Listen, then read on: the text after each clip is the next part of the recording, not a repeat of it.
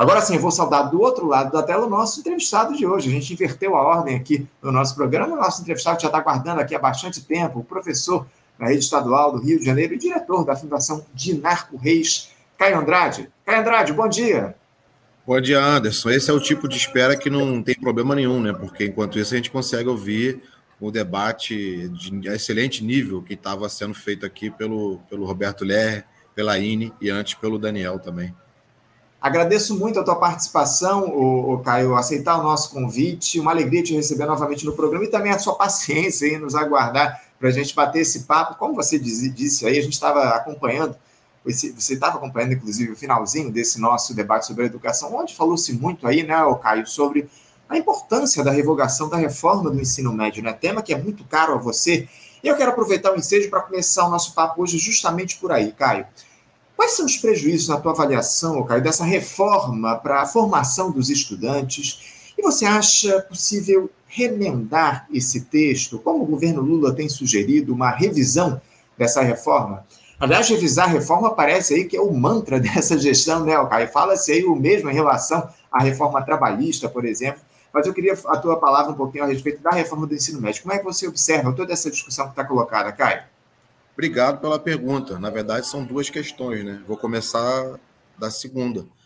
A portaria 399 do MEC, que visa justamente abrir um processo de avaliação na lógica de aperfeiçoar a reforma do ensino médio, ela não atende à demanda desse movimento que está se fortalecendo no Brasil na aliança dos estudantes secundaristas com o movimento sindical e outros movimentos populares, que é da completa revogação dessa contrarreforma que foi implementada aí num contexto de golpe, né, de Temer e Bolsonaro.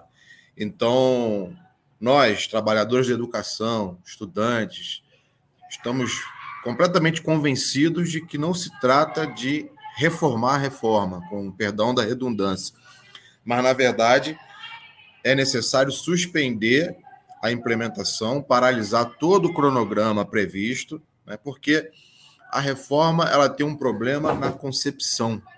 A concepção da reforma ela é uma concepção neoliberal de educação. Né? Eu acho que é importante a gente aprofundar nesse papo de hoje o porquê disso. Né? É, Vou dar exemplos sobre o prejuízo, né? emendando já na tua, na tua pergunta anterior. Concretamente, o que, que essa, essa contrarreforma faz? Ela tira dos estudantes é, 800 horas anuais das disciplinas que até então faziam parte do currículo. Né? E isso vem ser substituído pelos itinerários formativos que são compostos de disciplinas como projeto de vida e eletivas. Né? É, a gente tem visto a própria imprensa corporativa, a própria imprensa burguesa tem divulgado, porque não tem sido possível esconder, dado o tamanho né, do absurdo, o quanto esse processo tem sido prejudicial para os estudantes, em particular no Rio de Janeiro, que foi um dos casos que se destacaram. Né? por causa das disciplinas. É, fica até complicado chamar isso de disciplina, mas enfim, por causa de temas que apareceram na escola, como o brigadeiro caseiro, né, e o que rola por aí, que saiu no jornal O Globo. Então, com isso, já dá para ter uma noção, mesmo para quem não estuda, para quem não se aprofunda nessa área, que não é positivo o impacto dessa reforma no dia a dia das escolas. Né? O que a gente tem, na verdade, é um aprofundamento do processo de precarização do trabalho docente, do currículo, né? e principalmente atingindo o cerne do conhecimento crítico no ensino médio, o que tinha de resistência, né, principalmente nas disciplinas de humanas, está é, sendo varrido para dar lugar a disciplinas que nada tem a ver com a perspectiva científica que a gente defende né, para a escola, ou mesmo para a perspectiva da formação crítica desse estudante que precisa de conhecimentos fundamentais para exercer o seu papel, seja ele cidadão né, na lógica formal da sociedade, seja ele né, de um agente de transformação e de um agente capaz de enfrentar é, é, essa sociedade sem naturalizar as suas injustiças e desigualdades. Muito bem colocado, Caio. Essa é a grande questão, né? Agentes de transformação, é isso que a gente precisa trazer ao centro de debate. Os estudantes eles precisam se tornar agentes de transformação da sociedade aqui no nosso país. Agora, como se tem, inclusive, aqui ao longo do debate, Caio, houve lá atos por todo o país na última quarta-feira pela revogação desse texto da reforma do ensino médio. Aqui no Rio de Janeiro, inclusive, tivemos uma aula pública na Cinelândia, se eu não estou enganado, me corrija depois se eu estiver errado, mas da qual, inclusive, você participou dessa aula pública. Como é que os professores, Caio, foram afetados pelo texto que foi aprovado lá durante a gestão do Michel Temer? Conta aqui para a gente como é que tem sido a realidade na sala de aula a partir da implantação da reforma do ensino médio. Caio, por favor. Excelente questão. Eu tive a oportunidade de contribuir na aula pública e quero dizer aqui que o ato dos estudantes foi um ato muito vitorioso e que, inclusive, anima para o início de uma jornada dura que nós vamos ter ao longo desse ano para barrar o novo ensino médio. Eu digo isso porque a gente que está acostumado a participar da luta popular, muitas vezes vai nos atos maiores e se, se depara com, com um público de pessoas que a gente não estava acostumado a ver na mobilização, que significa que ela atingiu para além da vanguarda, mas nesse caso, né, em especial, esse público que estava que, que no ato de quarta-feira, ela começou na Cinelândia e terminou na Lerge, Uhum. Ele tinha estudantes secundaristas que talvez alguns deles nunca tivessem participado de uma mobilização né, na rua. estavam ali, talvez estreando né, na, na militância, digamos assim, defendendo o seu direito a ter acesso né, ao conhecimento, conhecimento que vem sendo negado pela concepção e pela forma como que essa reforma tem sido operada. Né? E isso tem um impacto também muito nefasto para os professores, sem dúvida. Né? E isso se dá em duas frentes, Anderson. Se dá hum. tanto numa frente que atinge né, a, a, organização dos horários e dos dias dos professores nas, escola, nas escolas, porque isso altera toda a grade de funcionamento né, anterior de modo que o professor ele passa a ter que se deslocar mais dias em mais horários fragmentados em diferentes escolas, né? O que é um retrocesso, porque lembrando que a última grande greve que a gente fez aqui na rede estadual, que eu estava participando, a gente defendia que cada matrícula do professor devia ser alocada em uma escola, porque naquela época a gente tinha colegas que estavam espalhados em até espalhados em até quatro unidades diferentes para poder cumprir sua carga horária. E a gente sabe como que isso afeta não só a saúde do profissional, mas também a qualidade do ensino, porque ele vai perdendo tempo com o deslocamento, sem contar o vínculo que se precariza ainda mais, porque se ele está fragmentado em quatro unidades diferentes, ele não tem vínculo aprofundado com nenhuma delas. Uhum. E a gente conseguiu conquistar algum avanço nisso naquele período, 2016, e agora essa contrarreforma ela vem no sentido de impor um retrocesso, porque o impacto dela é, de novo, a fragmentação da, da, da parte da alocação dos trabalhadores. Mas também tem um outro problema que é tão grave quanto esse, né? inclusive, em breve ele vai se refletir, na minha opinião, estou convencido disso, nos casos de adoecimento né, dos trabalhadores. Tem um colega nosso que, por muito tempo, foi diretor do, do CEP, na parte de saúde e direitos humanos, que é o Luiz Guilherme, professor de sociologia do Colégio Estadual Antônio Prado Júnior, e ele já estava chamando a atenção disso nas redes sociais dele. Por quê? Porque você começa o ano letivo e no mês de fevereiro você descobre quais são as disciplinas que você vai ministrar. E antes você era responsável por, por uma disciplina, né? Geografia, história, uhum. matemática. E essa disciplina, você, para cada série, pelo menos, precisa fazer um planejamento, né? Primeiro ano, segundo ano, conteúdos são diferentes. Agora não, agora você chega na escola e descobre que você vai ficar responsável por é, ministrar disciplinas que você nunca viu na vida, que você não participou do processo de, forma, de, de formulação da emenda, que você não viu na universidade, enfim, você é uma, é uma coisa absolutamente jogada, né? Para os estudantes e para os profissionais da educação. Então, eu acho, Anderson, que a gente tem que fazer é, um enfrentamento na rua, né? Porque eu estou convencido também que por dentro do Palácio do Planalto e por dentro é, da, das casas legislativas não vai ter espaço enquanto a gente não pressionar de fora, né? E quando eu falo de fora, eu falo de forma independente, seja em relação a governos, mandatos, e é, é, é fazer o que os estudantes fizeram é, e demonstraram, deram exemplo, na minha opinião, deram aula na quarta-feira aqui no Rio de Janeiro e em outros estados, a gente sabe também que aconteceu, uma mobilização vigorosa, que inclusive ontem chegou a ocupar momentaneamente ali o edifício Estácio de Sá, né, ali perto do fórum, para pressionar. Então, esse é o caminho, esse é o caminho, Anderson. É, não, sem dúvida alguma, o caminho é a mobilização, cara. A gente tem dito aqui no programa, a gente inclusive divulgou aqui esse, esse ato que houve aqui no Rio de Janeiro. Foi muito importante esse ato na última quarta-feira, enfim, é muito é, é, mais do que nunca, a mobilização ela provoca mudanças. É o que a gente precisa aqui no nosso país, promover mudanças a partir da mobilização popular. E, infelizmente, a gente não tem conseguido observar isso ao longo desses últimos anos do nosso país. Agora, o Caio, a gente sabe que a correlação de forças ela não é nada favorável aí no que diz respeito a esse governo, mas dá para esperar que essa pressão popular que a gente citou, essa mobilização faça com que a gestão Lula revogue essa reforma? Aliás, como é que você enxerga a influência da pressão das ruas em um governo de ampla aliança como esse, em um quadro, Caio, onde as mobilizações de massa elas acabaram passando a ser uma arma da extrema-direita? Né? Por isso que a gente precisa imediatamente, urgentemente, reverter isso, que as ruas são nossas, as ruas são dos trabalhadores. E nós não podemos cair na ilusão, nesse momento, de que ocupar as ruas para pressionar o governo é fazer o jogo da direita.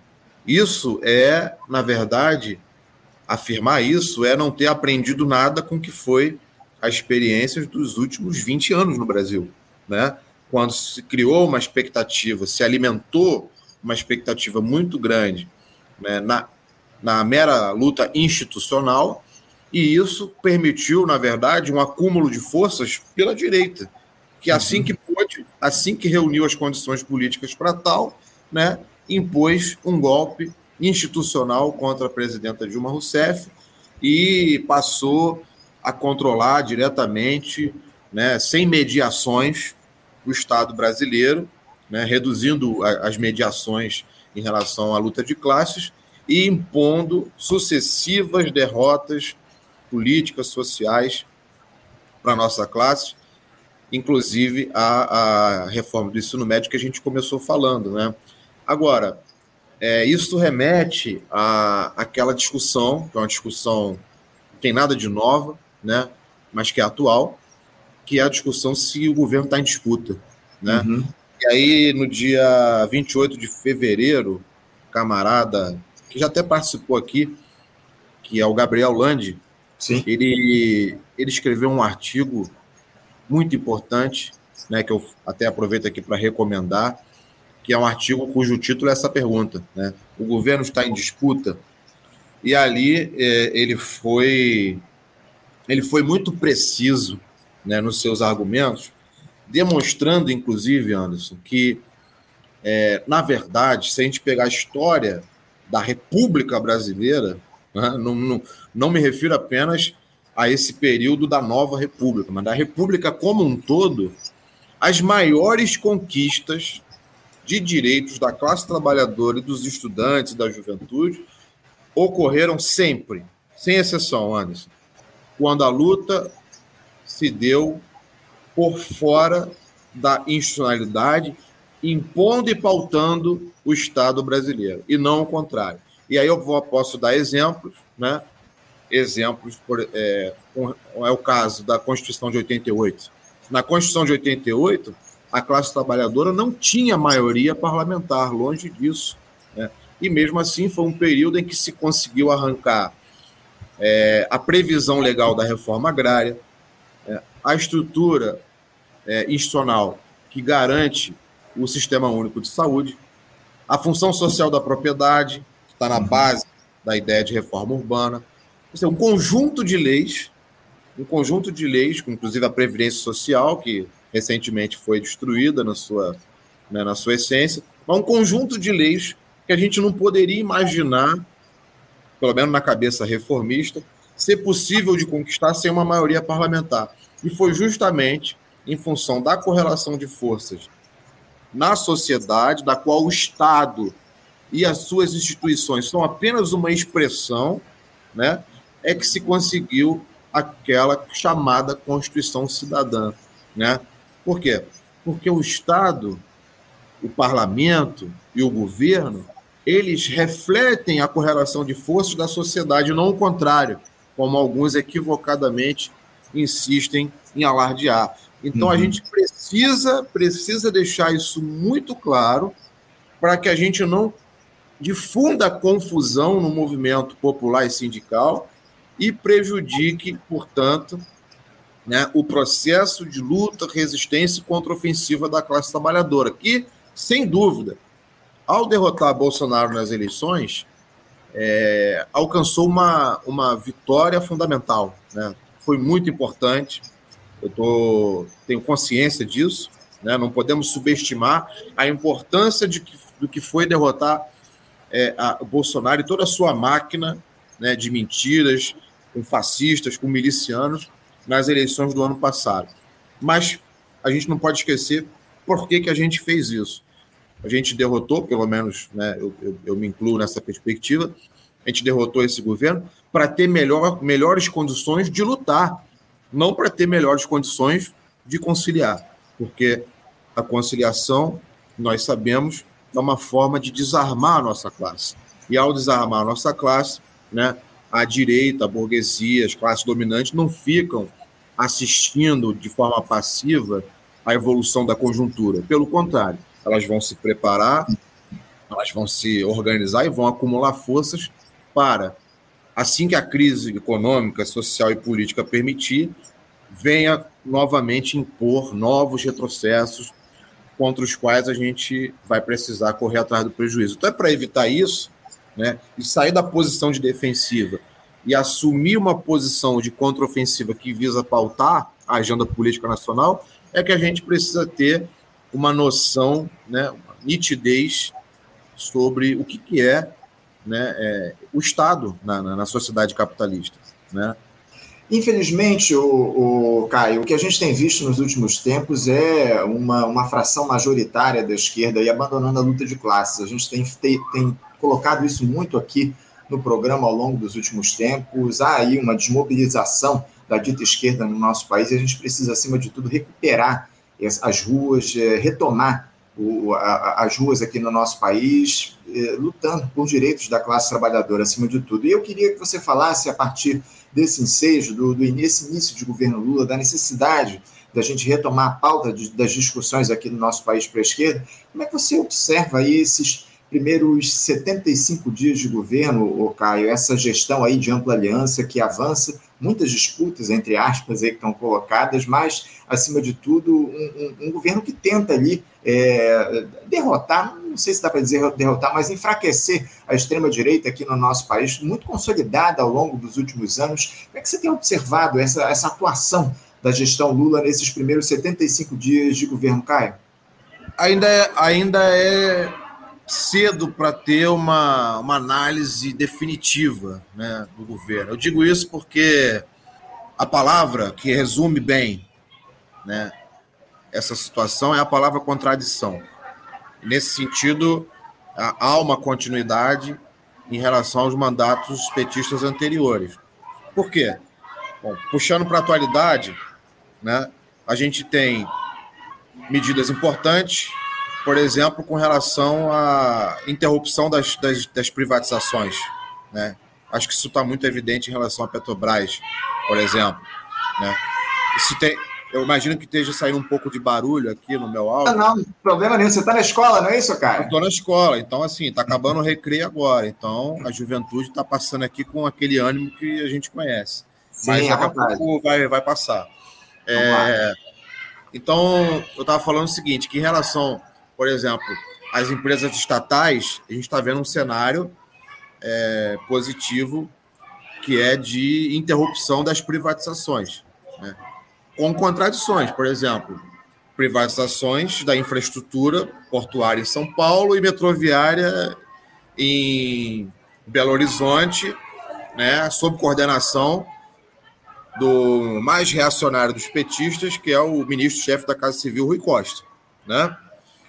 E você tem, por exemplo, em relação aos direitos humanos, em relação aos povos indígenas, uma guinada, uma guinada radical na orientação política, né? que muda é, de forma muito significativa, com, com o ministro Silvio Almeida, com a Sônia Guajajara, né? o que também não está isento de problemas, porque esses ministérios são os que têm menores orçamentos. Né?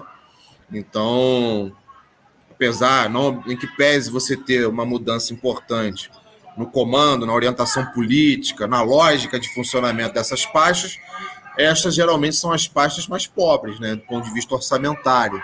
Então não adianta você ter representatividade no comando dos ministérios e você é, manter a desigualdade nos orçamentos. É, com relação à economia, com relação à economia, infelizmente, o que está se consolidando é uma perspectiva né, que visa, sim, isolar a extrema-direita, é verdade, mas isolar a extrema-direita não para substituir as suas políticas pelas políticas de interesse da classe trabalhadora, mas para substituir as, as políticas da extrema-direita por um pacto. Um pacto que acomoda né, a esquerda liberal e é, a direita mais moderada. Uhum. E esse pacto, infelizmente, né, ele, na minha avaliação, modestamente, ele é um pacto que não incorpora, é, não incorpora a classe trabalhadora. Né? Não é possível da classe trabalhadora participar desse pacto, por quê? Porque nele estão incluídos elementos inegociáveis. Elementos negociáveis que dizem respeito, por exemplo, à anulação das contrarreformas. A gente, é, no ano passado, no ano retrasado, todo esse período, a gente levantou com muita ênfase a bandeira da anulação de todas as contrarreformas aprovadas durante eh, esse período de golpe que se abriu em 2016. Ou seja, a reforma da Previdência, o teto de gastos, a reforma trabalhista, sobretudo. Né? E a gente percebe que o pacto né, com, com a burguesia mais moderada e seus representantes políticos não passa por essa anulação que para nós era inegociável. Né? Além disso, essa discussão que vem sendo feita em, em, em relação a arcabouço, ao arcabouço fiscal, né? é um arcabouço fiscal que nós sabemos né, se continua, continua de joelhos para o fiscalismo, ou seja, para a lógica que impõe uma, uma uma limitação nos investimentos públicos e nos gastos sociais necessários para tirar o país da crise, para diminuir o desemprego, para gerar crescimento econômico, para diminuir a pobreza, né? E para garantir políticas sociais. Então, é, ainda vai ser divulgado né, o texto de Haddad, Simone Tebet e Geraldo Alckmin, né? É bom lembrar, mas ainda vai ser divulgado, mas já dá para saber pelas conversas que foram feitas e que saíram na imprensa, né, na imprensa corporativa, que é, não vem por aí nenhuma guinada na, na área econômica. Uhum. Infelizmente, isso também não é uma surpresa. Né?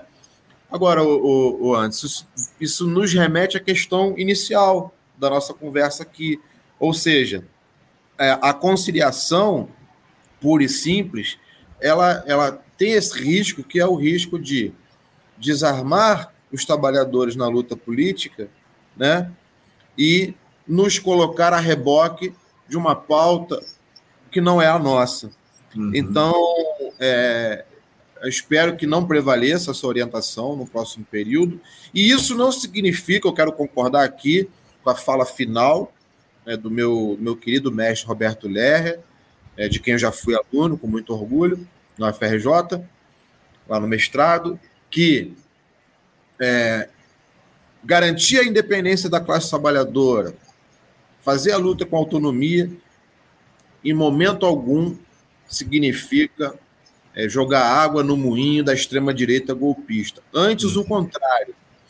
É quando a extrema-direita golpista perceber a classe trabalhadora desmobilizada, é que assim ela vai se sentir à vontade para é, levar adiante os seus intentos conspirativos né, e reacionários e antipovo que a gente muito bem conhece. Isso. Sem dúvida. Caio, ao longo dessa tua última resposta, você trouxe um, um, tema que eu venho tratando aí de maneira recorrente aqui no programa, essa, essa questão né, do, do novo arcabouço fiscal, enfim.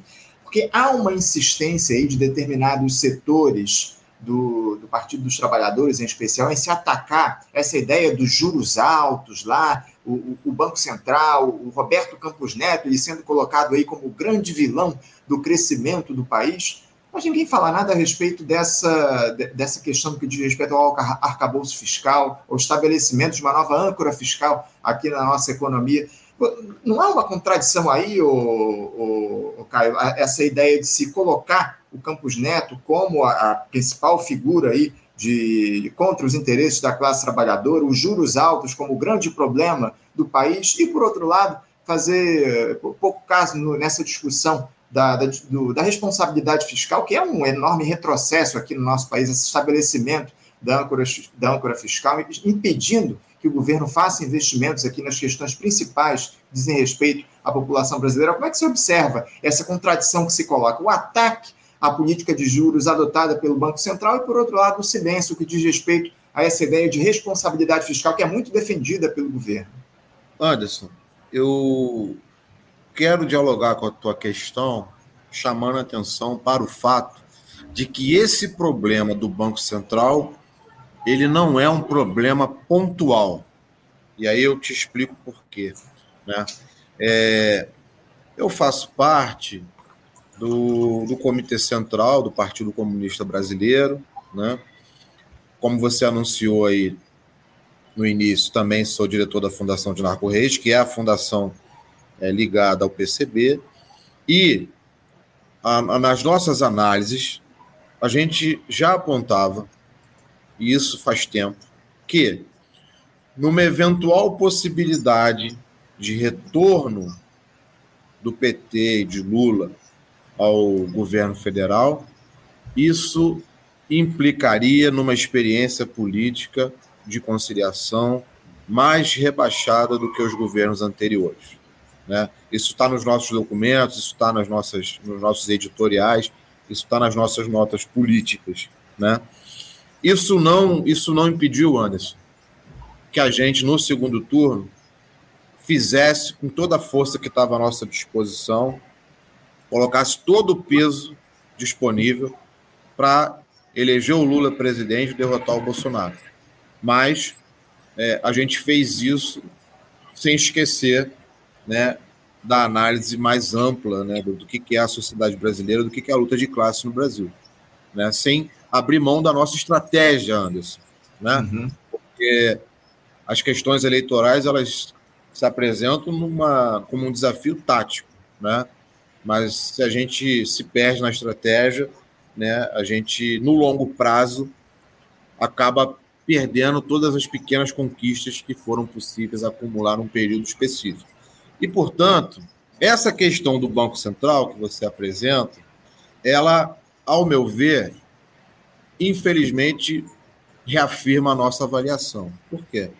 Porque em 2003, o cenário não era um cenário que a gente tem hoje, ou seja, um cenário em que os ataques burgueses e os seus representantes da direita né, impuseram uma mudança estrutural na legislação e que, no caso do Banco Central, se apresenta na suposta autonomia do seu presidente, com um mandato desvinculado do mandato do presidente da República, mas também se coloca em outras, em outras mudanças legislativas, como a, a emenda do teto e o próprio novo ensino médio que a gente estava discutindo. Isso tudo tem um fio condutor que liga. né? E é isso tudo que coloca a gente hoje, em março de 2023, numa perspectiva muito mais de desfazer os retrocessos do último período do que de apresentar algum avanço. Né? Hoje a gente está nessa defensiva para reverter a reforma do ensino médio, para reverter o teto de gastos e para reverter a autonomia do Banco Central, que deve ser, né, que deve ser, pelo menos na minha opinião, é, revogada. Por quê? Porque no último período, através da sua ampla hegemonia no legislativo, né, a, o empresariado brasileiro, o agronegócio, né, e esses setores mais reacionários que nós conhecemos, aproveitaram a mudança na correlação de força para poder consolidar na uhum. legislação brasileira né, as suas políticas neoliberais. E agora, né, a gente está, portanto, num patamar de desafio e de dificuldade maior do que 2013, eu não tenho dúvida nenhuma. Eu acho que esse exemplo do Banco Central mostra isso. Né? Portanto, substituir 13% de juros por 12% de juros é, não, tem, não tem um impacto necessário para o tamanho do problema que está colocado, que são 33 milhões de pessoas passando fome, né? que é mais da metade da população no subemprego. Para mudar isso, não, nenhuma, nenhuma mudança superficial na política de juros vai ser suficiente. E aí eu quero é, elogiar aqui e, e, até chamar a atenção para quem não assistiu o debate entre Paulo Passarinho, Elias Jabu né, e um outro convidado também. José Genuíno. Quem? José Genuíno. O José Genuíno, como eu pude esquecer, né, que também teve uma participação muito boa. Os três aqui é, proporcionaram para a gente, que assiste o, o, Faixa Livre, uma verdadeira aula uhum. né, do que está em disputa no Brasil. Então, ali ficou muito claro, né, na fala, na crítica do, do, do Paulo Passarinho, que é, essas, essas mudanças que a, que a, política econômica exige né, vão muito além de uma simples reunião do Conselho Monetário Nacional para poder definir uma, uma, um rebaixamento né, no rigor que se impõe nas metas de inflação, ou seja, que se permitam metas de inflação mais altas, né, para que daí, via de consequência, haja uma redução na taxa básica de juros. A gente sabe que isso é muito insuficiente. Por quê? Porque o buraco em que nós estamos, é, ele exige medidas de muito maior fôlego, como né, uma ampliação radical dos investimentos públicos, né, por exemplo, e até mesmo um enfrentamento orçamentário né, contra os grandes lucros, as grandes fortunas, coisa que a gente ainda não, não viu se desenhar aí na agenda política. É essa a grande questão, né, o, o, Caio? A gente fazer o debate no que diz respeito a questionar a taxa de juros, que é fundamental, não tenha dúvidas em relação a isso, mas também não pode deixar de lado a discussão desse, desse arcabouço fiscal, né, de, de é, reduzir ou de barrar os investimentos públicos aqui no nosso país, limitar os investimentos públicos, a gente não pode tratar isso como uma questão normal. Caio, eu quero te agradecer muito a tua participação aqui no nosso programa. Muito obrigado por você nos ajudar a entender um pouco o cenário da política aqui do nosso país, falar a respeito dessa questão da reforma do ensino médio, que é um tema muito caro aqui ao nosso programa, complementando esse nosso debate que a gente teve no início do programa. Agradeço muito a tua participação e a gente vai voltar a dialogar em outras ocasiões aqui no nosso Faixa Livre. Caio, muito obrigado pela tua presença, um bom dia para você e um ótimo final de semana. Obrigado, bom final de semana para todo mundo. Força na luta, um abraço. Seguimos juntos, um abraço, até a próxima. Conversamos aqui com o Caio Andrade, o Caio Andrade, que é professor da rede estadual do Rio de Janeiro e diretor da Fundação de Narco Reis, falou um pouquinho aí a respeito do quadro político no nosso país, desse início de governo Lula e também dessa reforma do ensino médio, a contra-reforma do ensino médio aqui no nosso país. Bom, gente, vamos encerrando a edição de hoje do nosso Faixa Livre. Quero agradecer muito a audiência que vocês nos deram aqui nesta sexta-feira. Lembrando que na próxima segunda nós estaremos de volta aqui com mais uma edição do nosso programa a partir das 8 da manhã, diretamente aqui do nosso canal do YouTube, o Faixa Livre.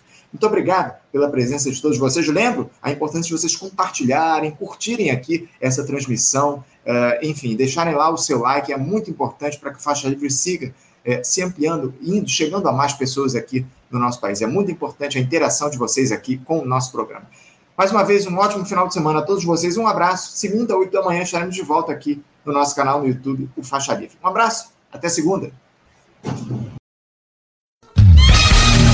Você, ouvinte do Faixa Livre, pode ajudar a mantê-lo no ar. Faça sua contribuição diretamente na conta do Banco Itaú, agência 1964, conta corrente 03004 dígito 1. Essa conta encontra-se em nome da Associação de Funcionários do BNDES, a AFBNDES, uma das nossas entidades patrocinadoras, mas seus recursos são destinados exclusivamente para o financiamento do nosso programa. Você pode fazer a sua doação de qualquer valor utilizando também a nossa chave Pix, que é ouvinte@programafaixalivre.com.br. Sua contribuição é fundamental para a manutenção desta trincheira radiofônica no ar.